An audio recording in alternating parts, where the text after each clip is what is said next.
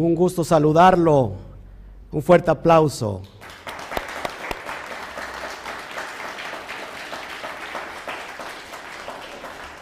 Baruch Hashem. ¿Está contenta la casa, sí o no? ¿Estamos en Shabbat, sí o no? Es para acercarnos más al Todopoderoso, al bendito sea. Un fuerte aplauso y ovación para Akadosh Barujú. El santo bendito sea.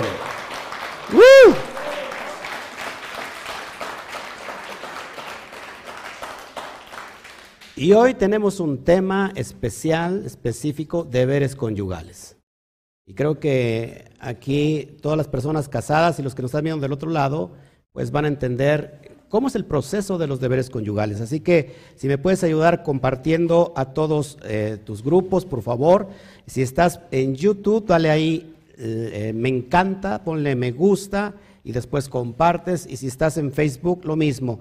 Ahí le pones el corazón de, me encanta o le dices me interesa y Baruch Hashem lo compartes en todos tus medios. Te saluda el pastor Oscar Jiménez Glés y estamos transmitiendo desde el Valle de Orizaba, Ciudad Mendoza, Veracruz, para ser específico, eh, México, a todas las naciones, a todo lo que es eh, Norteamérica, a todo lo que es Centroamérica, a todo Iberoamérica y hasta Asia. ¿Por qué no damos un fuerte aplauso?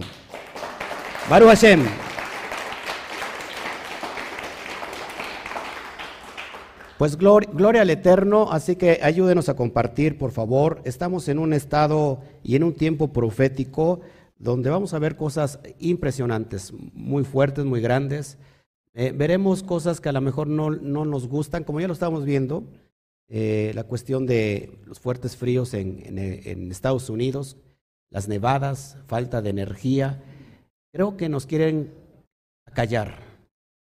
O sea, después vamos a analizar todo esto a profundidad y bueno, los elementos que se, que se, que se van mezclando, lo que es el, el agua y lo que es el viento, o sea, todo esto está ahí menguando, perdón, está ahí trayendo esto en, en Estados Unidos y creo que son señales que se tienen que analizar proféticamente. Bueno, eh, es un gusto tenerlo en casa, eh, toda la comunidad se alegra porque ese es el tiempo de alegrarse. Hace un rato antes de iniciar decíamos que el rostro se hermosea a través de la Torah, ¿verdad? Así que nuevamente voltea a ver al de junto y dile, qué hermoso estás en el eterno. Imagínese si con, esa, con ese ánimo usted se voltea y le dice, qué hermoso estás delante del eterno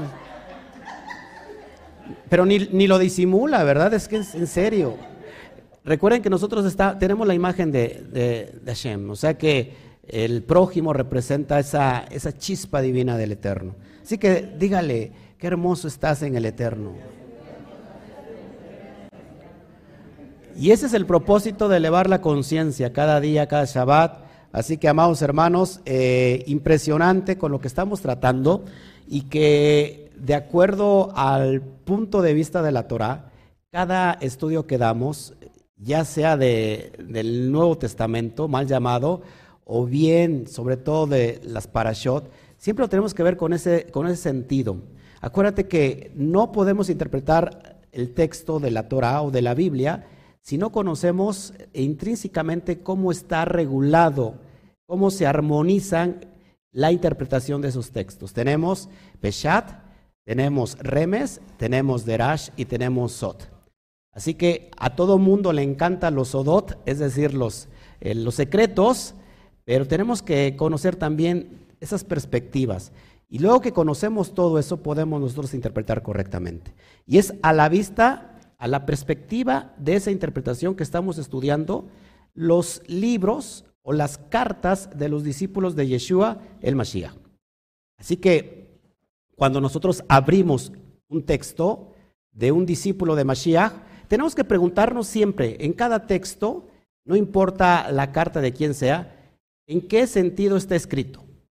Porque si analizamos eso, entonces vamos a poder interpretar lo que el autor quiere decir. Así que eh, cuando alguien viene y de un texto saca una referencia, y, que no está bien armonizada con la exégesis, entonces se crea una teología. Y después de crear una teología, bueno, pues ya se empiezan las divisiones. ¿Qué estamos haciendo? haciendo ese retroceso de limpiar, de restaurar y ahora quitarnos esas gafas con que la teología, sobre todo cuando lo teología, teología hablo de la, de la cosmovisión del hombre, quito esas gafas y me pongo ahora las gafas con que tengo que mirar la, la Torah. ¿Para qué? Para que el propósito de todo esto es elevar nuestra alma. Eh, después de quitar todos los contextos históricos, literarios, culturales, políticos, religiosos, tenemos, nos queda eh, eh, el ambiente más propicio para elevar nuestra alma. Cada texto, cuando quitamos todo los, lo que está alrededor, todos los personajes, solamente queda un solo personaje. ¿Y quién, cree que, quién crees que es ese personaje? Uno mismo. ¿Para qué? Para aplicar eso a nuestra alma. Cielos y tierra tiene que ver también con uno mismo. La parte más baja, que ahora lo vamos a hablar, es el Malhut, que es el reino que tiene que ver con lo material, con lo físico, y la parte más elevada, que es los cielos, que tiene que ver con la Neshama. ¿Cómo se une cielos y tierra? Ese es lo que nos debe de importar en esta vida. Para que estemos unificando cielos y tierra, siempre tenemos que elevar nuestra conciencia, constantemente. Y ese es el propósito de cada estudio, elevar nuestra conciencia, nuestro conocimiento, nuestro entendimiento, que es el DAT, conocimiento profundo. ¿Ok? Vamos entonces a abrir el texto de la primera epístola de Pedro, Jefa, Shimón Baryoná, en el capítulo 3. Todos me acompañan, por favor. ¿Qué te parece si hacemos una oración? Al bendito sea, al Todopoderoso. Abacadosh, vamos a extender nuestras manos, enseñar a orar. Abacadosh, te damos a ti toda la gloria. Bendito eres porque cada Shabbat nos acercas más a ti para entender mejor la cosmovisión exterior. Tenemos que entender primero la cosmovisión interior. Te damos a ti toda la gloria desde lo más profundo de nuestro ser.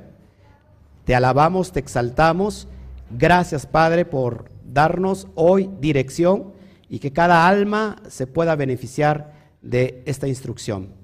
Te doy toda la gloria por este tiempo hermoso. Toda rabá a ti, Abacadosh. Amén, amén y amén. Y ahora sí, entonces abrimos. El título que lleva esta carta podría llamarse Deberes conyugales y vamos a analizar un poquito o un muchote por qué los deberes conyugales son importantes. Desde, ya desde la perspectiva entramos a abrir el SOT aquí. Cuando dice el libro de Bereshit, por lo tanto, dejará el hombre a su padre y a su madre y se unirá a su mujer y los dos serán una sola carne. Entonces, amados hermanos, cuando el hombre cumple su propósito es cuando está unificado, en este caso, a, su mujer. La mujer es una ayuda idónea. Hacerle daño a su mujer es hacerle daño a su propia carne. Recuerda que todo tiene que ver en esta vida con equilibrio. Lo físico no es malo. El físico no es malo. El físico se nos dio para poder manifestar, manifestarnos en, en el mundo físico, en la tierra. Luego por eso tenemos que tener un equilibrio entre el espíritu y el cuerpo. ¿Para qué? Para que entonces eh, podamos también cuidar el, cuerpo, porque este cuerpo es, lo, es la maquinaria que nos ayuda a caminar en esta, en esta atmósfera terrestre. ¿Todos aquí? Pues tenemos que cuidar esa parte. Y si nosotros mal cuidamos el cuerpo, entonces no podríamos vivir, porque el alma necesita, para manifestarse en esta, en esta materia, un cuerpo. El cuerpo está representado por la mujer. Vamos a ver desde el punto de vista más profundo. Y versículo 1, asimismo, vosotras, mujeres, estad sujetas a vuestros maridos, para que también los que no creen a la palabra sean ganados sin palabra por la conducta de sus esposas. Y vamos a abrir ya, entrar en, este menú y vamos a dar el primer bocado, saborearnos. Mujeres, estad sujetas a vuestros maridos. Es bien difícil que la mujer esté sujeta a su marido, porque si se da cuenta no dice que esté con sujeta, sino que esté sujeta. Pero ¿sabe por qué es difícil que la mujer se sujete a su marido? Porque no tiene un Cohen, no tiene un sacerdote que la pueda instruir cómo sujetarse. Eso es bien importante. Dice, para que también los que no creen a la palabra, es decir, a la Torah, sean ganados sin palabra por la conducta de sus esposas. La esposa no tiene que ser chismosa. La esposa no tiene que andar de casa en casa, como vemos en las cartas de Rab Shaul. La conducta de la esposa es el reflejo de la boda del hombre. ¿Qué es abodá? El servicio, del ministerio que tiene el hombre hacia Shem. Cuando hay eso y cuando hay esas métricas, cuando hay esos equilibrios, la mujer es el reflejo. ¿Me está entendiendo? Mira, el alma representa el Cohen, que ministra Shem, y el cuerpo es el reflejo de eso. Cuando nuestro cuerpo, nuestra conducta corporal, es decir, lo que tiene que ver con la manifestación aquí en, la materia, cuando una persona es rebelde, cuando una persona es, eh, es negativa, simplemente es el reflejo de lo que tiene dentro. No sé si me explico. En ese sentido, la mujer viene tomando la función del cuerpo. Si la, si la mujer es tal o cual, es por el reflejo de la cabeza del esposo.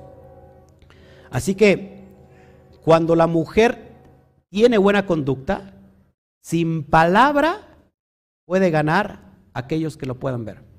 ¿Por qué? Porque está diciendo, esa persona, esa mujer, es una mujer que tiene buen testimonio, que no he visto que hable mal, eh, es una mujer muy seria, con una conducta intachable, respeta mucho a su marido. La mujer que habla mal de su marido, también, amados hermanos, la persona que lo escucha allá afuera, ya es piedra de tropiezo para poder ganarlo a, a la restauración de hacer la teshuva.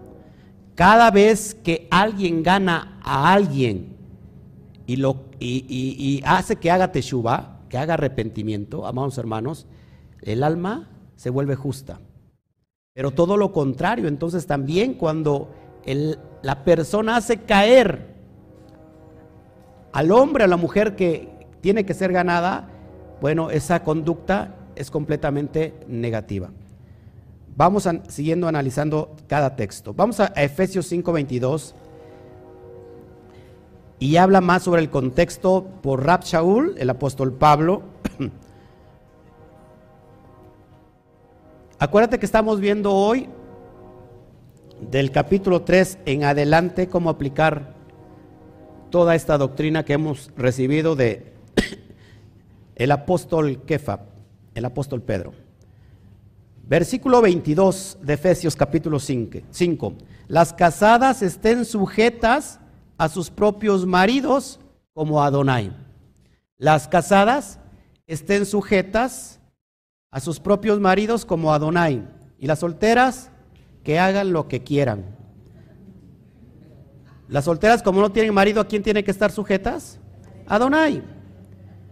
Dice, porque el marido, ojo aquí, esta es la clave para entender, porque el marido es cabeza de la mujer, así como el Mashiach es cabeza de la Keilah, la cual es su cuerpo y él es su salvador. Estamos hablando de asuntos que tienen que ver con autoridad, niveles de autoridad. Cuando esto está funcionando bien en el seno familiar, entonces la vasija se ensancha para poder recibir verajá. Cuando los roles están cambiados, es decir, cuando estos roles están cambiados y la mujer no se sujeta a su marido y está llevando el rol diferente, que entonces el hombre se sujeta a la mujer, amados hermanos, esa vasija no puede contener la veraja. La veraja es una energía divina que baja para manifestar lo que está correcto y en orden en la tierra. No sé si me explico. Si esa energía baja, entonces, si no están los órdenes de los roles establecidos por Hashem, que son divinos, Oscar, siéntate aquí, por favor. Aquí. Ese es mi hijo, ¿eh? La gente va a decir que estoy regañando a alguien. Siéntate aquí, ahí, donde te pueda ver. Estás castigado. ¿Cuántas semanas, Clau? ¿Una semana más? Ok, bueno. Te lo había, te lo había advertido. Así que, este, ¿en qué estaba yo? De las vasijas. La vasija que se ensancha es cuando está en orden. En, en Juan 3.16, ¿quién se sabe Juan 3.16? Porque de tal manera amó Elohim, Hashem, el mundo, que entonces dio a su Hijo unigénito. Orden, perdón, mundo en el griego es cosmón. Y cosmón tiene que ver con un orden, con un sistema ordenado. Cuando hay un orden, acuérdate que el orden es el reflejo de los shamaín en la tierra. Es decir, que arriba hay una ley divina de cómo deben de las cosas.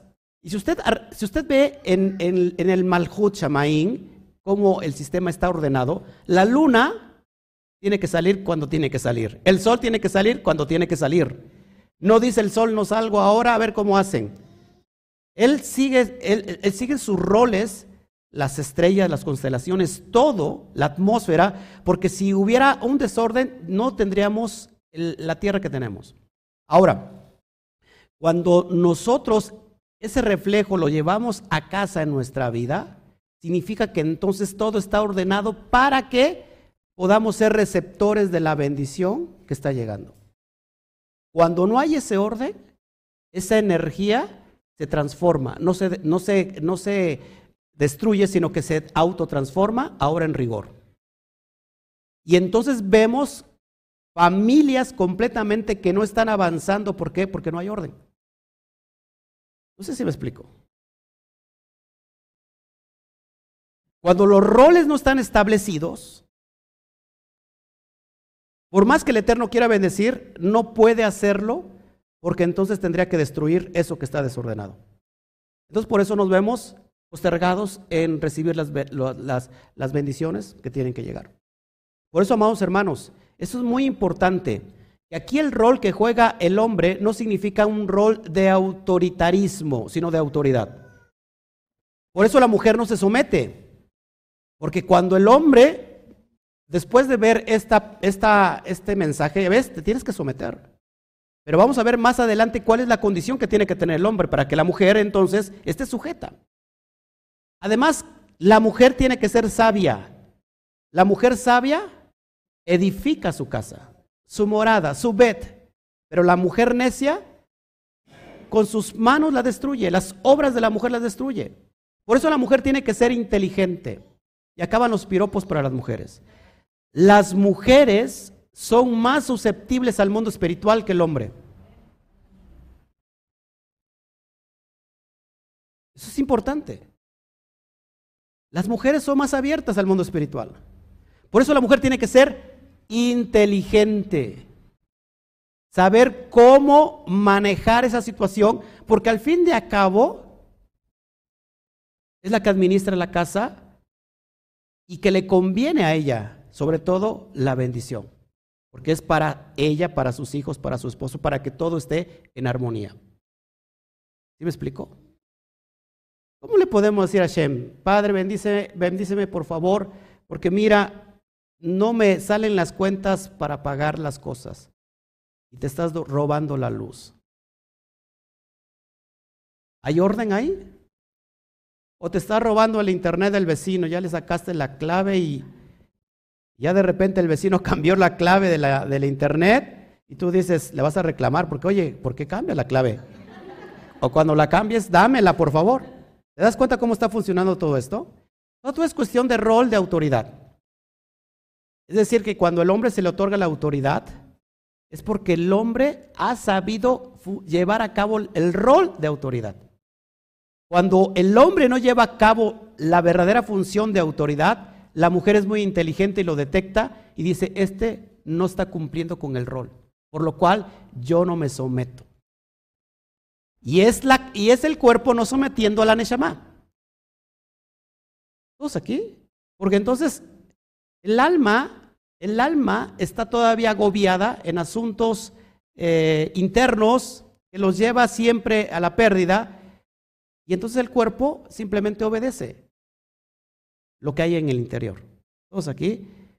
Cuando el alma empieza a ser elevada, ya no necesita ni siquiera darle órdenes al, al cuerpo, el cuerpo lo obedece así en cómo se llama, en automático.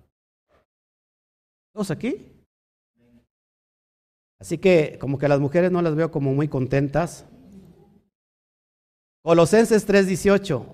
Colosenses 3:18. Acuérdate que ponemos siempre el fundamento y cada, cada apóstol habla de todo esto. Dice, casadas, estén sujetas a vuestros maridos como convienen a Donai. La mujer tiene que estar sujeta a su marido porque es conveniente en Adonai. ¿Todos aquí? Ahora, no me levante usted la mano ni, ni allá los que están en pantalla, pero si usted está pasando por problemas en la economía, es debido a estas situaciones espirituales. Eso es importante. A rato le vamos a enseñar cómo conectar los cielos y la tierra con la sed acá. Es un código. Impresionante lo que vamos a ver un ratito. No se lo pierda. Seguimos. Verso 2, considerando vuestra conducta casta y respetuosa. Una conducta que tiene que ser que de mucho respeto. Por ejemplo, mi esposa es maestra, trabaja en el gobierno y tiene que tener contacto con compañeros, varones. Mi esposa se tiene que dirigir con respeto y hablarles de usted. ¿Sí? Porque la mujer tiene que poner su límite, su vallado. La mujer cuando no pone límite o vallado, entonces es como una carta abierta para que el hombre es, los hombres la molesten. No sé si me explico. Pero cuando la mujer es respetuosa y casta, pone su vallado, y cuando le dice un compañero, oye, ¿cómo estás? y la persona es, ¿sabes, ¿sabe que Yo estoy muy bien. Por favor, me habla de usted con mucho respeto. ¿no? Así debe de ser la conducta. Siempre darse el lugar. Verso 3, vuestro atavío no sea el externo de peinados ostentosos, de adornos de oro o de vestidos lujosos. ¿Qué fue está poniendo? Fíjate cómo, cómo aplicamos esto en el, en el nivel del alma. Lo más importante no es que revistas tú el cuerpo de estos adornos ostentosos, sino que en realidad revistas el alma de esto. Eso tiene más plusvalía. No hagan tesoros en, la tierra, donde todo se corrompe, sino hacer tesoros en los cielos, en los shamaim. Es decir, haz tesoros en el alma. Eso sí, tienes que, llevarlo a cabo. No significa que entonces andes como mujeres que anden como no sé, ¿cómo es la palabra aquí en México cuando las... Fodongas. O sea, no anden fodongamente tampoco.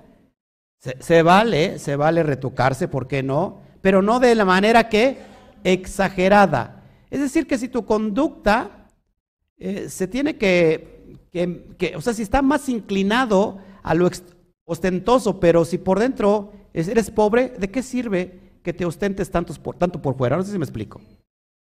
Sigo adelante. En primera de Timoteo 2.9 vemos este texto que hace alusión a lo que estamos tratando. Asimismo que las mujeres se atavíen de ropa decorosa con pudor y modestia, no con peinado ostentoso, ni oro, ni perlas, ni vestidos costosos. Vimos ya la referencia, amados hermanos, en en, la, en el capítulo 2, que tratamos hace ocho días, y el, que cómo hace un tratado sobre los ricos, los ricos que, que en realidad solamente se mueven por el dinero, y, y tratamos el tema de Isaías. Así que, amados hermanos, esta es la cosmovisión que estamos tratando. Que si es importante lo de fuera, tiene que ser más importante lo de dentro.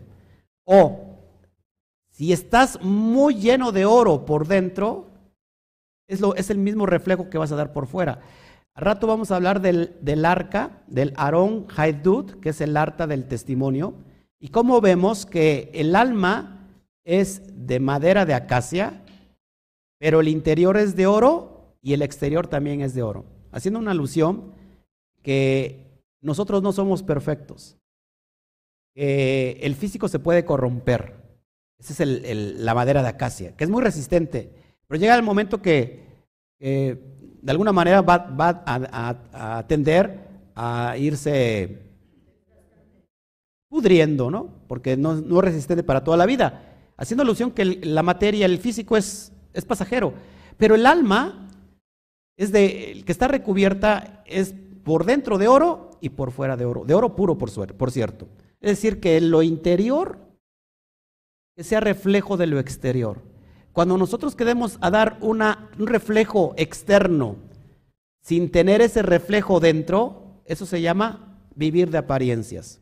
Y conocemos muchas personas que se viven de apariencias. Verso 4. Fíjense lo que les digo, sino el interno, el del corazón, en el incorruptible ornato de un espíritu afable y apacible, que es de grande estima delante de Hashem. ¿Qué tiene que estar? Cuando nosotros estamos en armonía, eh, tenemos shalom. Yo me puedo doler con lo, que les, con lo que le duele a mi esposa. Mi esposa se conduele con lo que estoy pasando yo. Nosotros dos nos condolemos cuando nuestro hijo está sufriendo. Cuando apenas le da una calentura y nos mueve pero después sabemos que tenemos ese shalom y que confiamos en Hashem. Tenemos que tener un espíritu afable y apacible. Se dan cuenta que estamos hablando a las mujeres, pero en realidad es una alusión a todo nuestro ser. El ser humano, muy independientemente del género, es ser humano. Primero fue creado ser humano y después fue creado varón y hembra. Primero, ser humano, entidad y después género.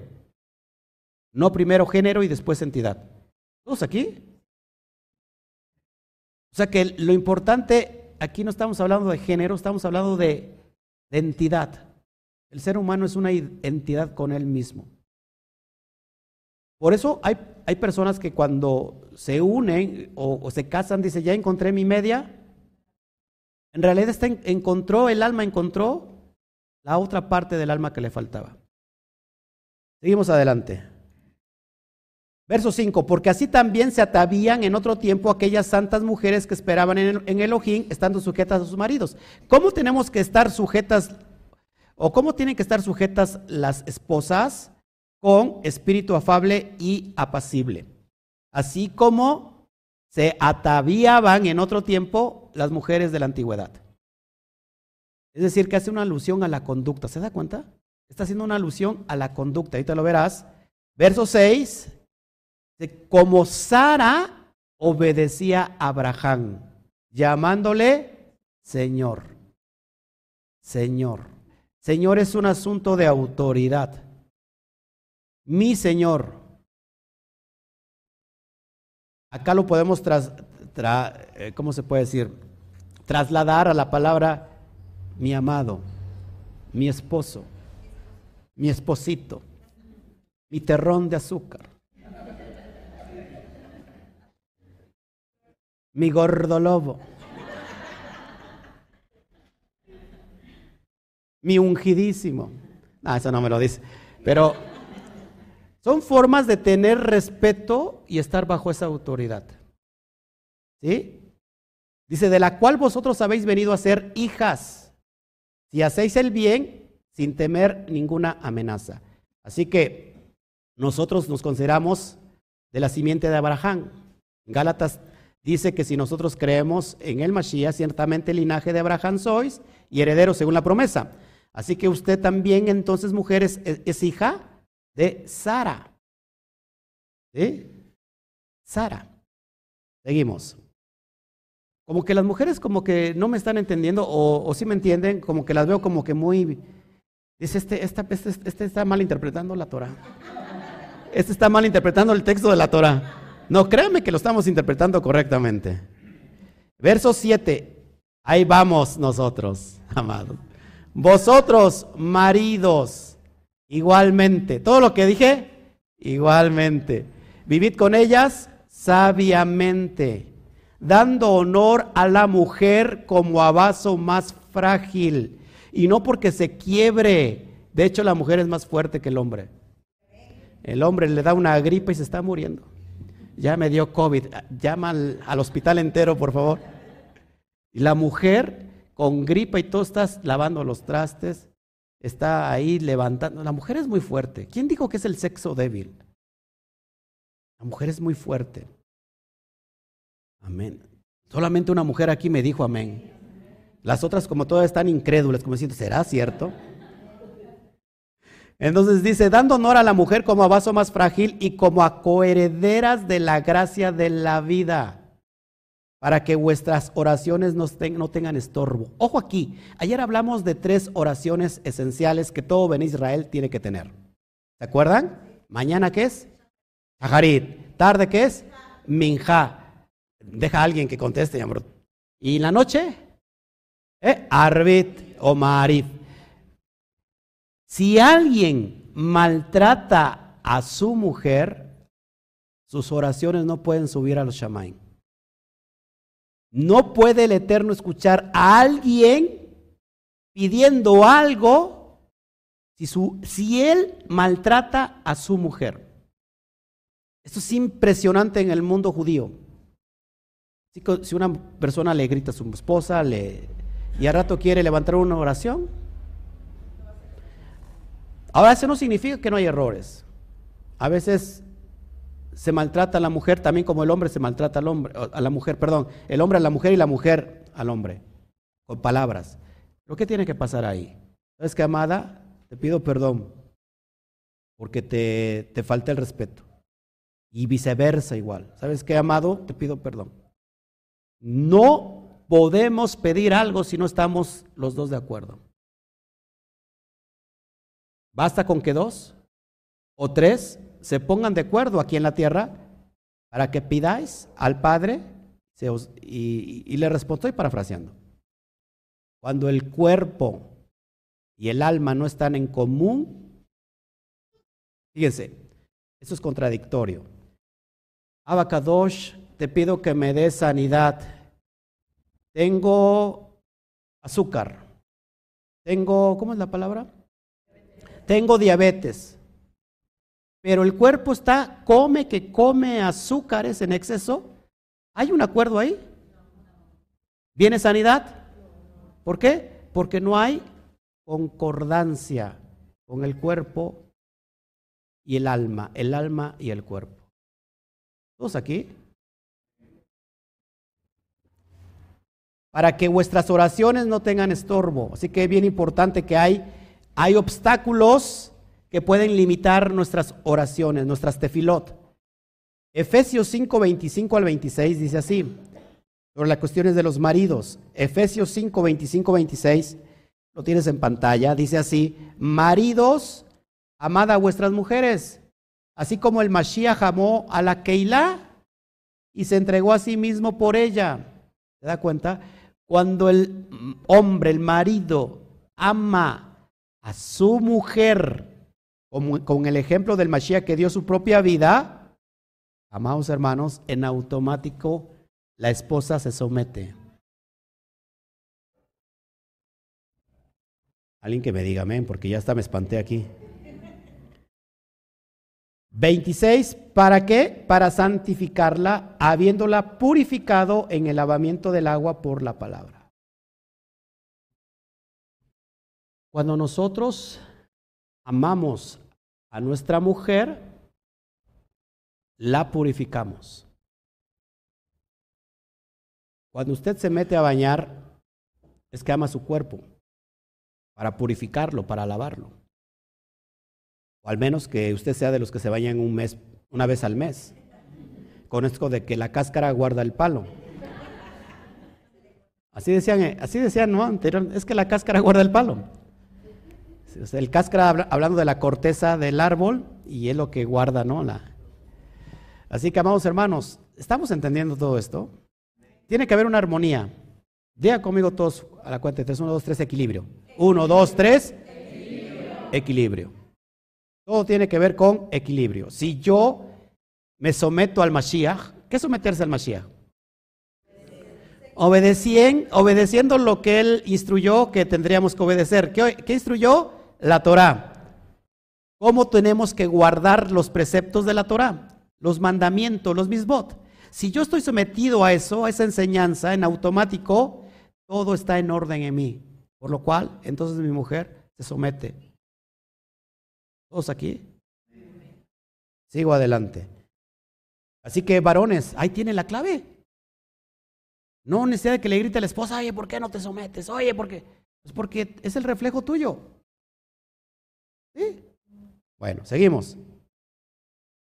Colosenses 3.19 también toca el tema. Colosenses 3.19 está hablando Rab Shaul. Maridos, amad a vuestras mujeres y no, se, y no seáis ásperos con ellas. Ásperos. Mire que yo soy un terrón de, de dulce con mi esposa. Y a veces ¿Vio usted la película de Walt Disney, que creo que era, ¿no? Donde era el zorrillo. Y, sí, ¿cómo se llama? Bueno, pasaban caricaturas de el zorrillo con quién? Con la gatita, ¿no? Que creía que era una zorrilla y el zorrillo como la la besaba y todo. Así es mi esposa conmigo, ¿eh?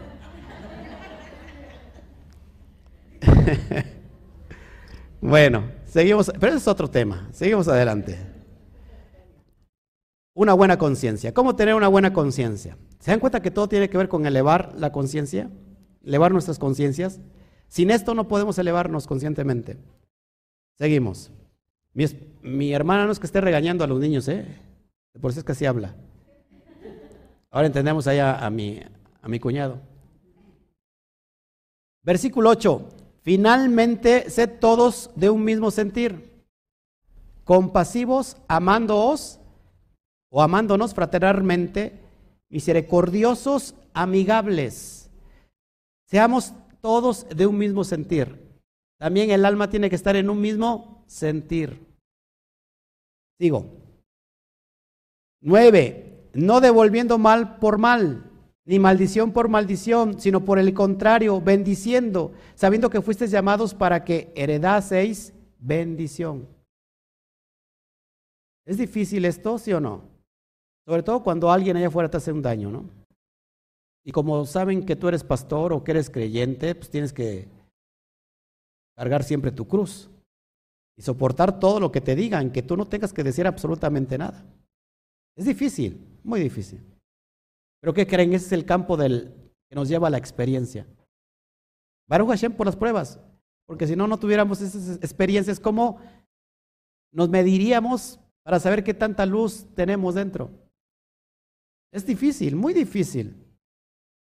Porque el carácter, el carácter no cambia, el carácter sigue siendo igual, pero sí se va moldeando, se va puliendo, se va eh, perfeccionando. No es tener el carácter fuerte. El carácter fuerte, eh, que no se, por favor, que no se, que se, la palabra se me olvida aquí, que no se malinterprete o se confunda con la persona que grita. Ay, ay, ay, esto para acá. Y se enoja, por eso no es carácter fuerte. Ese es un carácter débil, porque no tiene un autocontrol de su propio carácter. El carácter fuerte es todo lo contrario. El carácter fuerte es aquel que, que se sabe dominar, que sabe salir avante en ciertas situaciones. Así que el carácter no, es no se cambia. El carácter se va perfeccionando. Así que si tú tienes y te dijeron, ah, este eres una persona de carácter fuerte, en realidad eres todo lo contrario, una persona de carácter muy débil. ¿Qué tenemos que hacer? Dominarnos. ¿Y dónde nos dominamos? Aquí nadie se domina. Aquí se da por sí solo, aquí dentro. ¿No? Aquí todo muy bien. Hermanos, ósculo santo, amados en, el, en Adonai, todo el mundo se comporta muy bien. Allá afuera es el terreno donde se experimenta esto.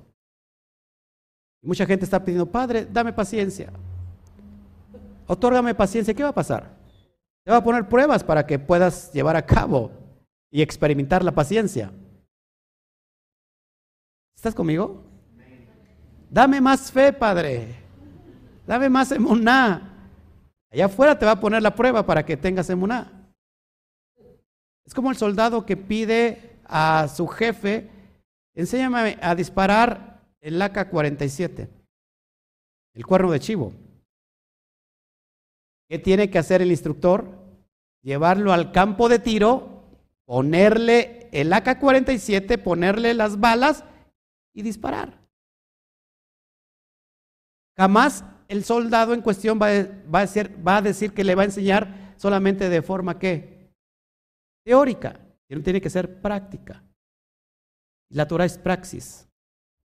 ¿Estás entendiendo esto? Bueno, seguimos. El verso 10. Que acompáñenme, por favor. Porque el que quiere amar la vida y ver días buenos, refrene su lengua del mal y sus labios no hablen engaño. Está citando Shimon Bar Barjoná, perdón, el Salmo 34 del verso 12 al 16. ¿Quién quiere amar la vida? ¿Quién quiere tener una vida de éxito? Levante su mano. ¿Quién quiere decir que esta vida la pueda amar tanto porque estoy viviendo en éxito? el punto clave, refrene su lengua del mal. Hablamos en Santiago un capítulo entero sobre la Shonjara, lengua del mal, lengua venenosa, lengua diabólica. Y sus labios no hablen engaño. Sigo. 11. Apártese del mal y haga el bien. Busque la paz, el shalom y sígala. Verso 12. Porque los ojos de Adonai están sobre los justos y sus oídos atentos a sus oraciones. Pero el rostro de Adonai está contra aquellos que hacen el mal.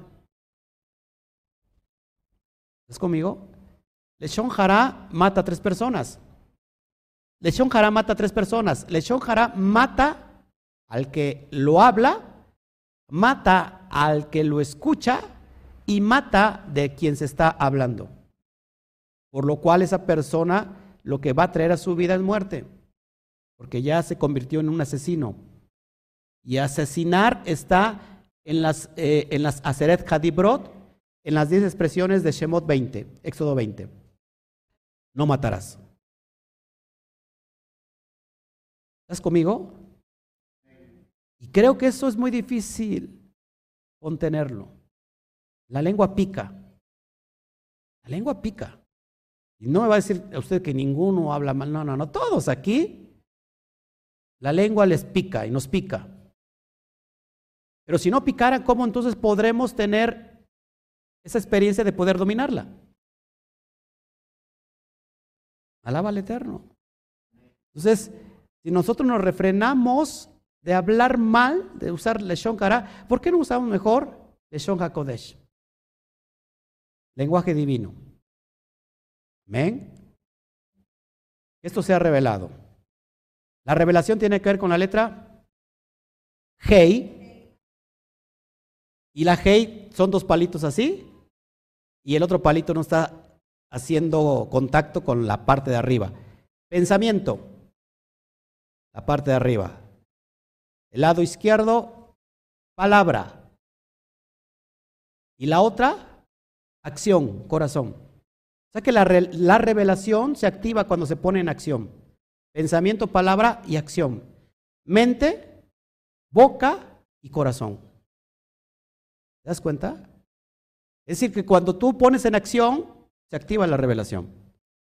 Lecleja, sal de tu tierra y de tu parentela. Pero ¿a dónde voy a ir? Si yo tengo mucho dinero aquí, mira cuánto ganado tengo, eh, estoy a todo dar, ¿cómo voy a salir? ¿A dónde voy? ¿Qué hizo Abraham? Salió sin saber a dónde iba, por lo cual se le consideró esta acción como justo, como justicia. Pensamiento activado por tu boca y que lo lleves a la acción. Activa revelación. Amén. ¿Está entendiendo o no? Lo veo así como que por lo que emana o qué, o, porque está así porque, en expectante o por o qué, Ahí no, como que no interpreto ese nivel SOT que usted tiene. ¿eh? Verso 13, ¿y quién es aquel que os pondrá, que os podrá hacer daño si vosotros, si vosotros seguís ser bien?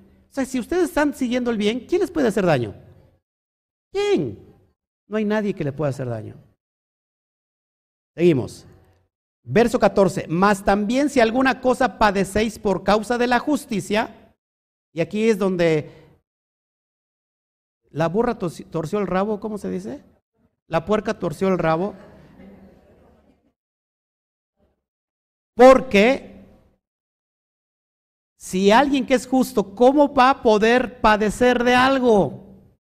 Como que ese no es el plan, ¿no?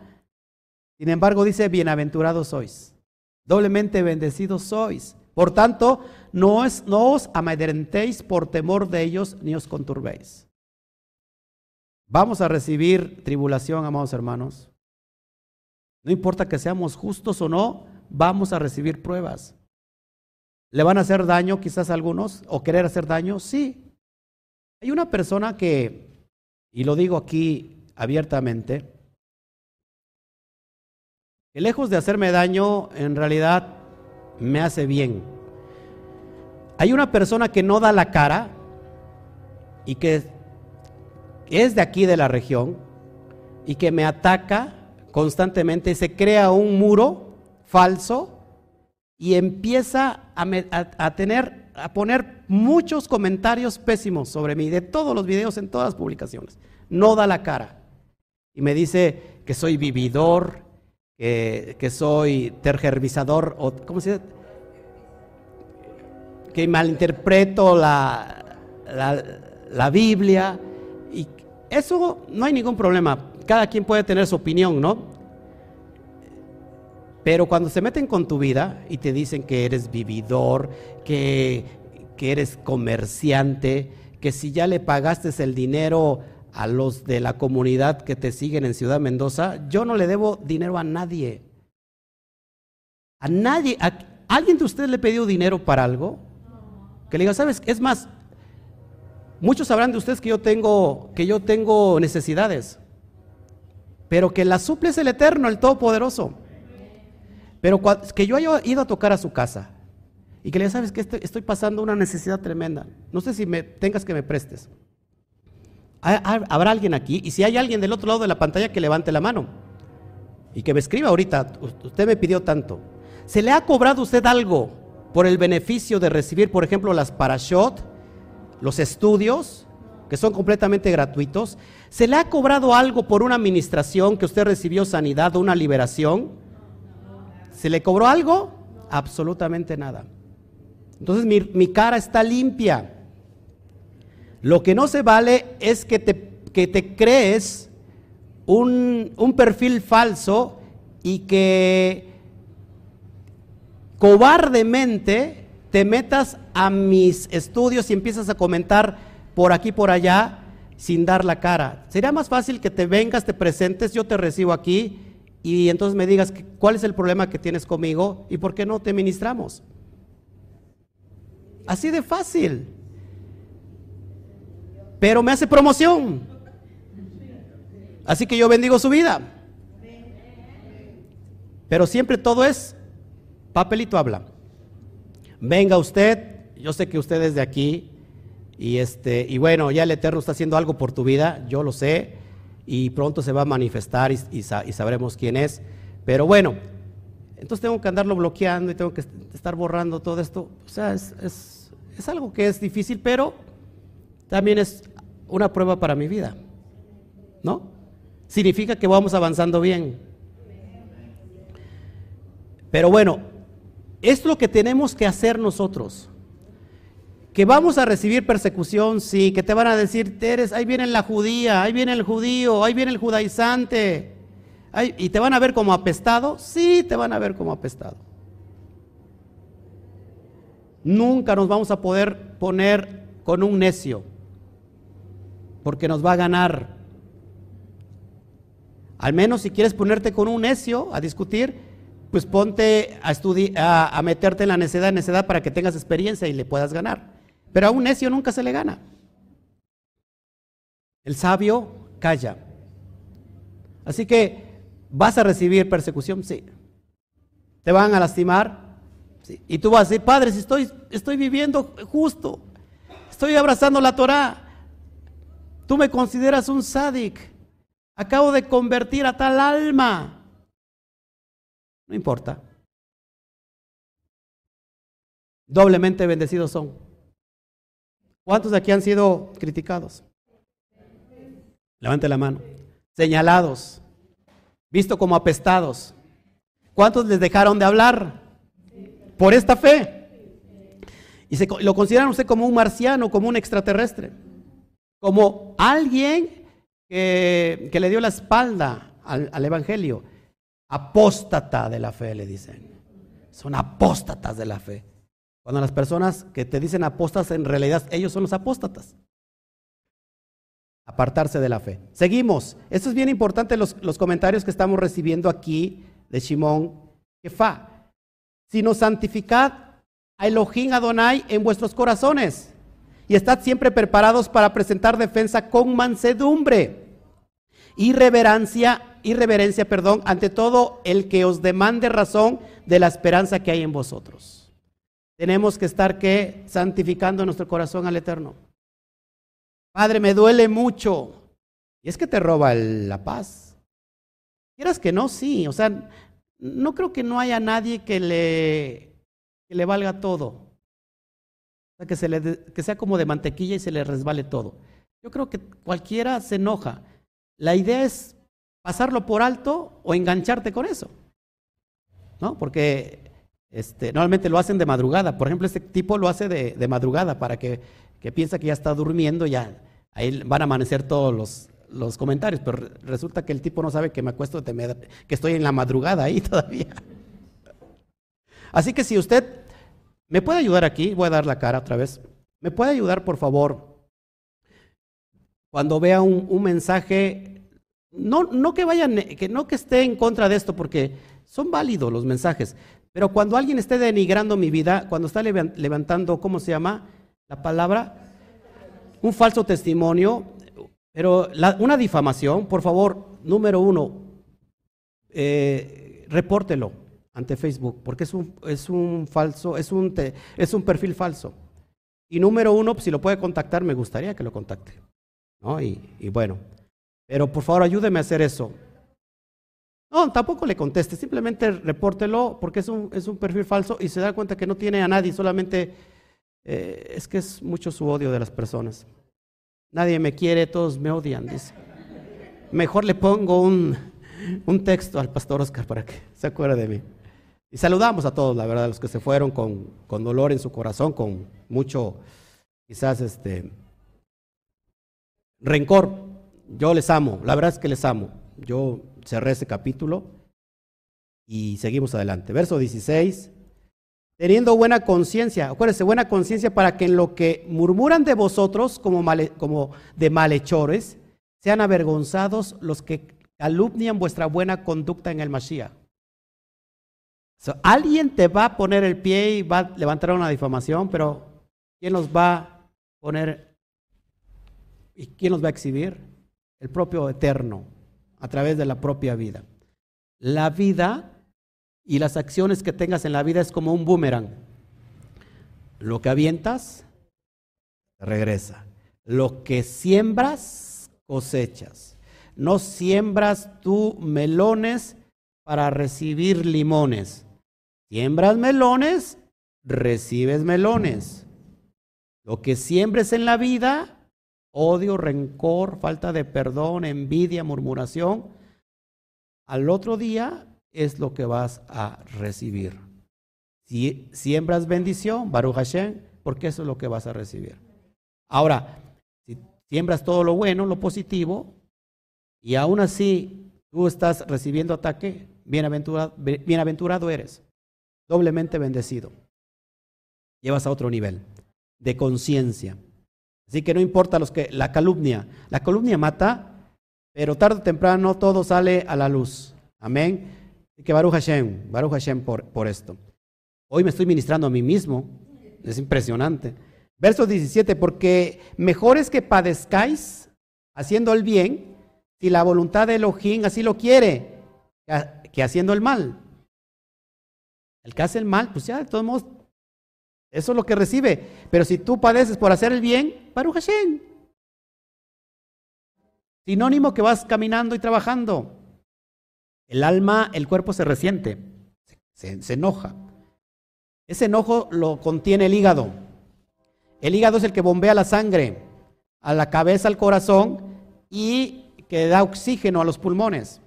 Cuando esa sangre va contaminada por el enojo, el estrés, toda esa tristeza se contamina, eh, se vuelve dióxido de carbono o, de oxígeno, perdón, se coagula la sangre.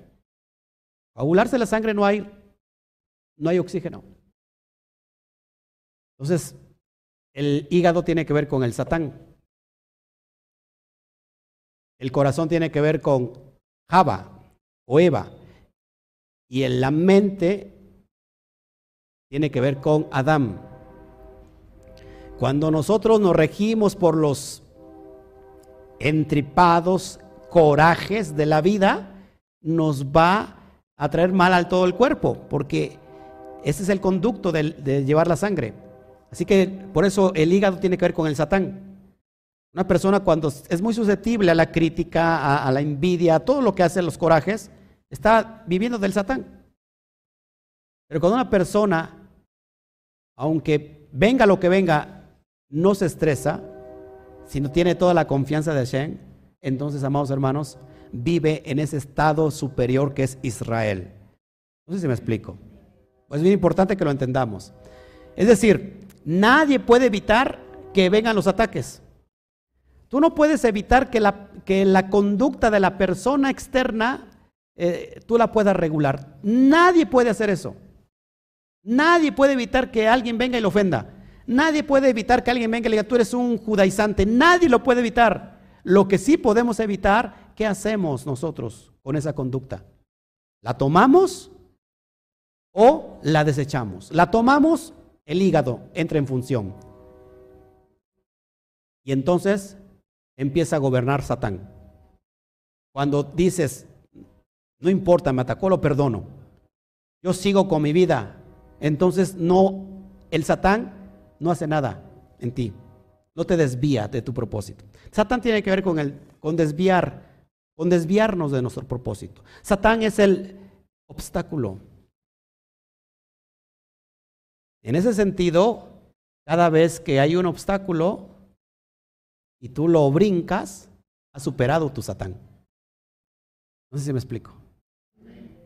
Cuando la persona se queda del otro lado y dice, ¿cómo le hago? No, aquí ya no sigo, voy a tirar esto, pues yo me estoy portando bien, estoy aquí este, dando las porciones y la gente está, está mal y yo voy a dejar el ministerio. Estás haciéndole caso al Satán. Pero cuando tú dices, yo brinco el obstáculo, Baruch Hashem. El Satán no tiene poder en tu vida. ¿Están entendiendo? Y yo sé que le estoy hablando a muchos aquí que de alguna manera han tenido un resentimiento ahí, guardado. Que no han olvidado. Yo soy de aquellas que perdono pero no olvido. Entonces en realidad ni ha perdonado porque no ha olvidado. Olvide y perdone. ¿Sí me está entendiendo? Mire, se lo veo, se lo digo desde otra perspectiva. La persona que le hace el mal no, en realidad, solamente es el medio. Es alguien que envió el Eterno. Porque todo depende del Eterno. El Eterno hizo el bien como el mal. Bajo esa, esa cosmovisión, todo se somete al Eterno. El Eterno usa a alguien Y es donde te voy a llevar a ese nivel más grande. Alguien para traerte un mal, pero tú sabiendo esto no tienes que odiar al que te está haciendo mal. Porque el Eterno usó a alguien que a veces es inferior a ti para pulirte a ti, tu carácter. Nosotros somos diamantes, voltea a ver el de junto. Si no está brillando, está en bruto. No, en serio, porque el, diamante para brillar tiene que pulirse, tiene que venir los cortes y pulir, y entonces entra ese brillo hermoso. Entre más corte tenga un diamante, es más caro. ¿Cuántos cortes tienes? Porque a lo mejor no estás brillando, estás en bruto. ¿En serio? Cuando viene alguien que lo ataca y le paga mal, es un corte su vida. Está puliendo ese diamante en bruto que está dentro de nosotros. Nuestro carácter. Pero si luego tú te volteas y dices, ah, qué malo, mira, me está haciendo daño. Es un medio que el Eterno usa para llevar a cabo tu propósito. ¿Ya lo miras desde, otra perspectiva? Entonces no lo, no lo maldigas, bendícelo. Es como la piedra en el zapato. Si alguien no tiene una piedra en el zapato, no sabe que está caminando. ¿Sí me explico? Cuando tienes una piedra en el zapato, sabes la importancia que es caminar. Porque a veces tomamos las cosas que son profundas y no le tomamos el valor que se merecen, por ejemplo, como el respirar. ¿Quién da gracias por el respiro? Porque respirar es algo común, no es algo común. Es algo maravilloso. El ver, el oír, el levantarse. Casi a veces no damos gracias por esos, por esas cosas que pueden ser pequeñitas, pero en realidad son grandes. Baruch Hashem, o sea, por, por la pulida que nos está dando. El propósito es brillar. ¿Qué grado de brillantez está en tu vida? A lo mejor tampoco te dejas pulir. A la primera te partes. Mejor no sigo, tiro la toalla. Me vuelvo a donde estaba yo. Ay, mira, todo es bueno, todo, todo, todo, todo es, es del campeón que llevo dentro de mí. Y tú puedes y, y, todo lo que tiene que ver con, ¿cómo se llama? Con, con prosperidad. Y dinero ven y, ah, dinero. Y dinero ven y, y viene el dinero. ¿Y quién quiere una casa? Pues pídale, levante la, ¿Y quién quiere un coche? Ah, pues levante. Eso es muy bonito. Pero como, como entraste, saliste. Solamente se te elevó la emoción. Y el corazón tiene que trabajar en servicio del espíritu. Por eso los niveles del alma que es Nefesh, que es el alma animal, Ruach, que es las emociones, y no es otra cosa que las emociones controladas por el espíritu para llegar al nivel más alto que es la Neshama. Pero cuando solamente las emociones controlan el físico, el cuerpo, entonces estamos mal. Las emociones tienen que trabajar en favor del espíritu. ¿Estás aquí? Como que ya te aburrió esto. Verso 18, porque también el Mashiach padeció una sola vez por los pecados el justo por los injustos, para llevarnos a Elohim, siendo a la verdad muerto en la carne, pero vivificados en espíritu. Lo que les acabo de decir, el Sot. Si nosotros no sabemos pulir los ataques que tenemos en lo físico, nunca vamos a llevar el propósito de nuestro alma a elevarla a un nivel de conciencia mayor. Los golpes de la vida son para que Neshama sea elevada aquí? Cuando un coche es chocado, viene el, laminador, ya vi el coche chocado y todavía le da más golpes. ¿Para qué se le dan golpes? Para sacar el, el golpe. Fíjate. Recibimos golpes para perfeccionarnos. Porque ya tenemos muy fracturada la lámina. Viene un, ataque, ¡pum! Hay un golpe en el físico. Hashem, restaurame. Viene Hashem, pum, pum, y empieza a darle golpes. Para que la materia se restaure, el físico se restaure. ¿Estás conmigo? Verso 19, por el cual también fue y predicó a los espíritus encarcelados. Ah, el Mashiach dice que fue a predicar a los espíritus encarcelados. ¿Quiénes son los espíritus encarcelados? ¿Quién, serán los espíritus encarcelados?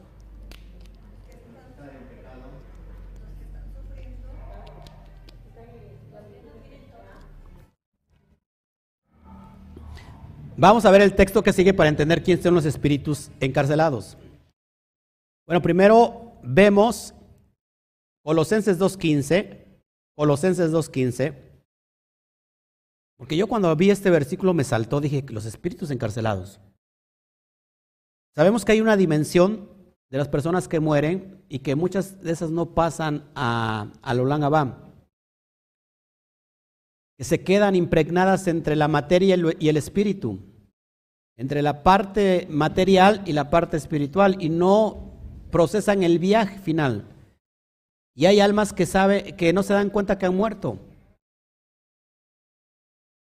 Pero fíjate Colosenses 2.15 lo que dice, y despojando a los principados y a las potestades, los exhibió públicamente, triunfando sobre ellos en la cruz, en el madero, en el, en el pacto, en la brit. El verso 20 nos da luz a lo que estamos viendo. Los que en otro tiempo desobedecieron, los espíritus encarcelados son los que en otro tiempo desobedecieron, cuando una vez esperaban la paciencia de Elohim en los días de Noaj. ¿Qué sucedía en los días de Noaj?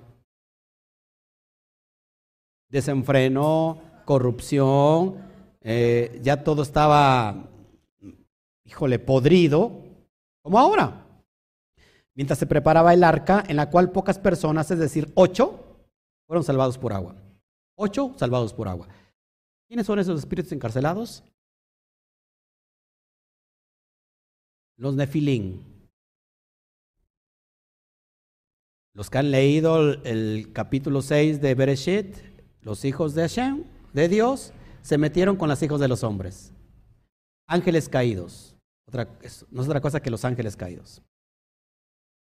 Es decir, que dice que ocho fueron salvados por agua. Ocho tiene que ver con la letra Het.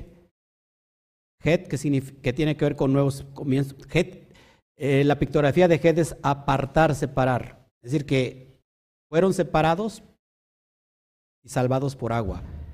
En este tiempo, esta analogía, amados hermanos, que se repite y que en este tiempo va a haber una aparición de seres extraterrestres, que son potestades de las áreas celestes, se van a manifestar ya durante no mucho tiempo y nos están preparando para ello.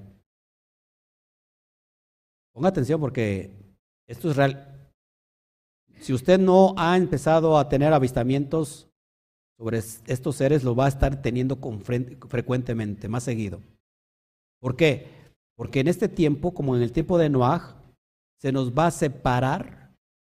Ocho es alusión a separar a los, al remanente y, van y vamos a ser salvados, salvados por agua. Agua tiene que ver con la Torah.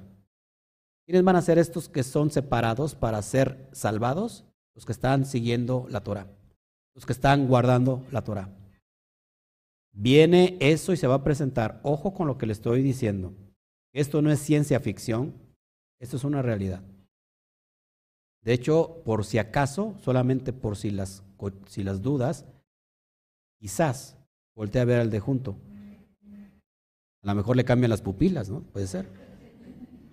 Solamente por, digo, para prevención. Pero hablando en serio, esto es realidad. Esto es en verdad, ya se lo he anunciado desde antes. Y esto está, va a ocurrir. No sé cuándo, pero muy pronto. Verso 21. El bautismo que corresponde a esto ahora nos salva. ¿Qué es el bautismo? ¿Qué es la inmersión? ¿Qué es en hebreo la tevilá? Sumergirnos en el agua no es otra cosa que hacer un cambio de vida cuando te sumerges en el agua de la Torah, estás naciendo de nuevo. no quitando las inmundicias de la carne, sino como la aspiración de una buena conciencia hacia Hashem o la resurrección de Yeshua el Mashiach. cuando naces de nuevo, tiene que haber una resurrección en ti. El hombre viejo es esa alma que ha vivido constantemente en el cuerpo, tiene que morir, resurrectar, así se, dice la palabra, resurrectar, es decir, salir de la cáscara de las clipot, de las cáscaras que encierran al, al, a la Neshama y lo convierten en Nefesh, se rompe la cáscara y el alma er, emerge afinado con la cuestión de la Torah. ¿Me está entendiendo?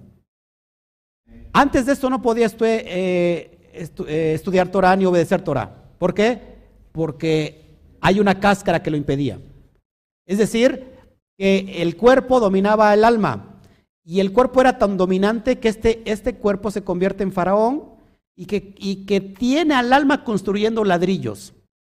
A ver si me, si lo, si me lo, ¿Sí me entiende? Porque es algo muy sencillo, pero a la vez algo muy, muy profundo. Fíjense, nadie puede resurrectar, es decir, nacer de nuevo, porque se nace del agua y del espíritu, si todavía vive bajo los lineamientos de Egipto. Cuando digo Egipto es una religión, la religión que usted quiera. Es decir, que nadie puede guardar la Torah porque aunque el ser que está dentro de nosotros, lo más interno, quiere hacerlo, algo no lo deja. Y no es otra cosa esa alma se encerró en una cáscara, en una clipa, y no puede, aunque ella quiera. Pablo lo más o menos lo, tradujo así, porque hay una ley en mis miembros que me lleva a hacer lo que no quiero hacer. Esa ley está en contra mía constantemente. Es decir, que cuando el hombre vive en el estado nefesh, no ha roto el cascarón. Es como el pollito, para nacer tiene que romper el cascarón. Cuando nosotros vivimos en ese estado, nos gobierna la carne, el Yetzer Hará. ¿Estamos aquí? ¿Qué decía Yeshua para hacer esa resurrección? ¿Qué le dijo en el capítulo 3 Yeshua de Juan a Nicodemo? Tienes que nacer de nuevo. ¿Qué es nacer de nuevo? Cuando entonces la capacidad... ¿Cómo nos ayuda esto para romper el cascarón, la cáscara? A través de una prueba, de una enfermedad.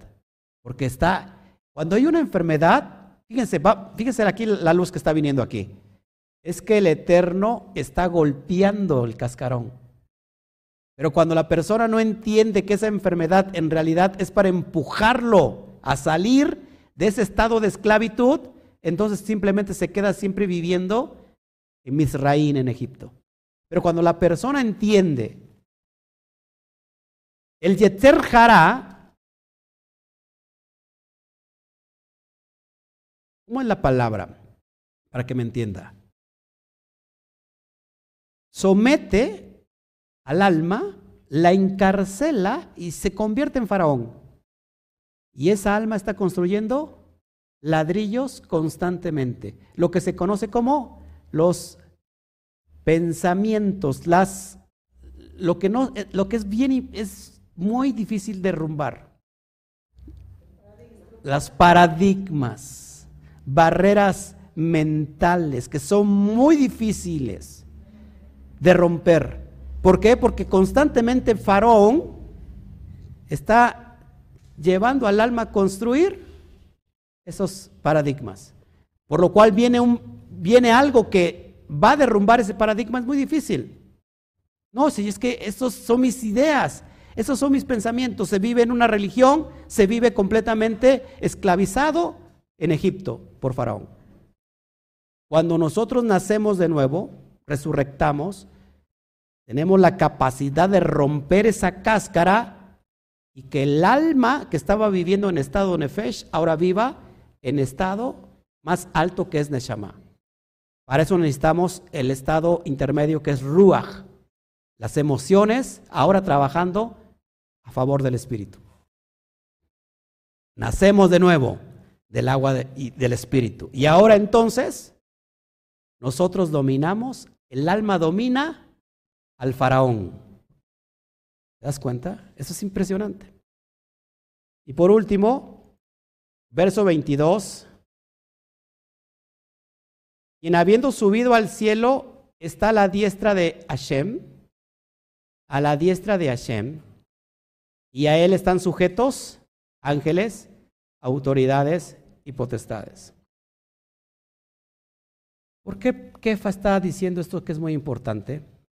Porque hay alguien que está creyendo que Mashiach es Metatrón. ¿Quién, ha escuchado la palabra Metatrón? Bueno, Metatrón en la cosmovisión judía es el propio Hanok que se convierte en Dios y que toma forma de hombre. Para otros, Metatrón es el Satán, que trabaja también para el Eterno, pero que está sentado a la izquierda del Padre. Por eso el autor acá dice y hace énfasis que Él, ahora elevado con esa autoridad, está sentado a la diestra del Padre. La diestra tiene que ver, póngame atención, con, con bondad, con misericordia. Y la izquierda tiene que ver con juicio, todo lo contrario. Acuérdate que el Satán, el propósito del Satán es acusarte todo el tiempo. Por eso Baruch Hashem está a la diestra. Por eso hay una palabra que dice que tenemos abogados, abogado, perdón, en el cielo, para con el Padre. Yeshua HaMashiach. Dale un fuerte aplauso. Baruch Hashem.